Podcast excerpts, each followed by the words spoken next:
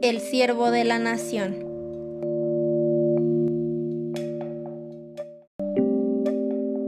Desde personaje de la independencia hasta inspiración de libros históricos reales e históricos fantásticos. Fuente de inspiración cuyo nombre resuena en los habitantes del país que defendió y en personas de países extranjeros despertando curiosidad y admiración de ambas partes.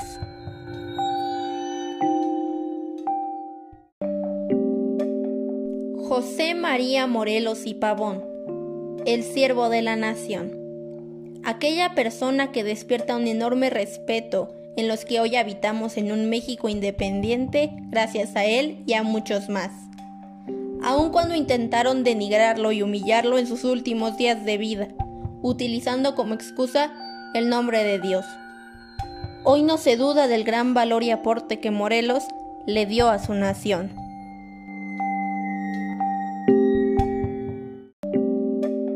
Nace en Valladolid el 30 de septiembre de 1765, hijo de Manuel Morelos, carpintero de ascendencia indígena, y de Juana María Pérez Pavón, criolla, cuyo padre había sido maestro de escuela en la ciudad.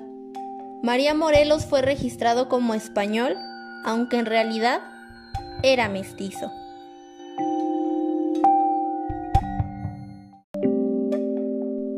De sus primeros 14 años, solo se sabe que ayudó en lo que pudo al sostenimiento de la familia y que la enseñanza de las primeras letras corrió a cargo de su madre.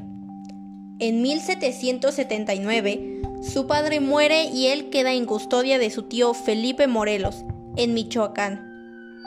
Se dedicó primero a la labranza y, poco después, a conducir como arriero una recua de mulas que su tío empleaba para transportar los ricos cargamentos de mercancías entre el puerto de Acapulco y la Ciudad de México. Esto le proporciona ingresos regulares para poder sostener a su madre y a su hermana.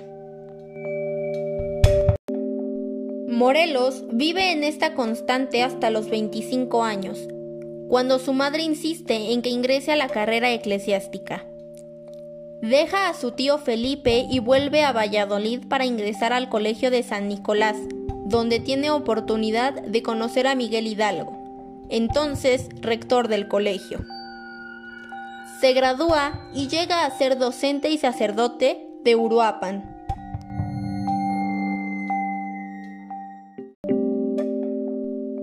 Un mes después del grito de Dolores, Morelos se dirige para hablar con Hidalgo, ofreciéndose como capellán.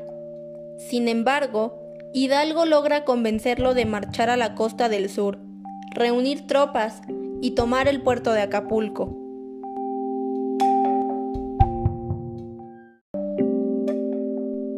Su actividad insurgente dura cinco años, a lo largo de los cuales logra desarrollar cuatro campañas militares. A la muerte de Hidalgo, Morelos continúa las operaciones militares contra los españoles. Y para finales de 1811 ya habían liberado gran parte de México, en ese entonces la Nueva España. Mientras tanto, los españoles aumentaron el terror sobre la población civil Fusilaban a los rehenes que tomaban, ofrecían recompensas por los rebeldes, crearon fuerzas especiales. La jerarquía eclesiástica dictaba condenaciones contra los patriotas, y después de arrasar la población de Zitácuaro, cercaron a Morelos en Cuautla. Los sublevados resistieron más de dos meses y medio.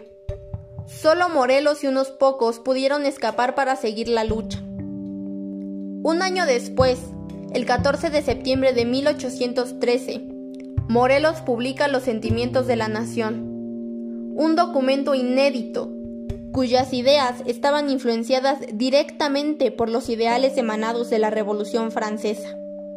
La disolución de un gobierno central en una autoridad representativa y su distribución en tres poderes, legislativo, ejecutivo y judicial en la que se reconocía a la religión católica como la única y oficial en los territorios americanos, e instituyó la conmemoración del 16 de septiembre como fiesta nacional para reconocer el heroísmo que dio inicio al movimiento de independencia, encabezado por el cura Miguel Hidalgo y Costilla y los capitanes Ignacio Allende y Juan Aldama.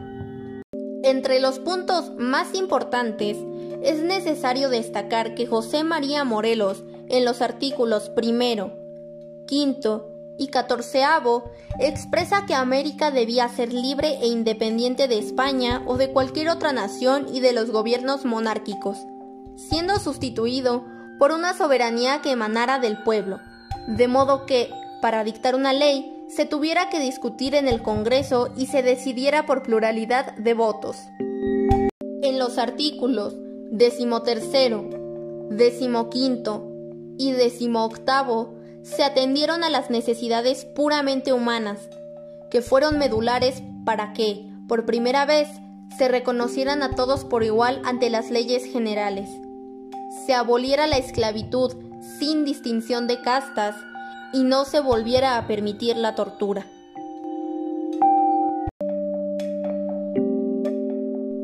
La trascendencia que tiene este documento no se dimensionó en su momento, pero su aparición tuvo eco en los aspectos sociales, traducidos en garantías fundamentales para las personas y para el naciente gobierno.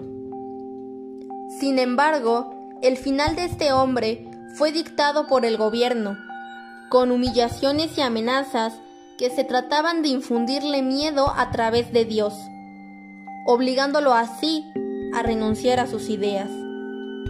De esta manera, el 22 de diciembre de 1815, José María Morelos y Pavón, el siervo de la nación, es fusilado en Ecatepec, territorio escogido para que ningún soldado pudiera rescatarlo.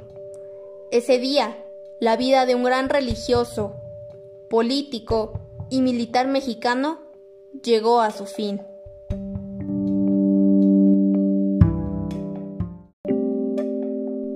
Morelos fue el hombre correcto en el momento correcto. Hidalgo comenzó la revolución, pero Morelos tuvo una visión más constructiva que Hidalgo y exudaba una creencia palpable en un mañana mejor con igualdad para todos los mexicanos.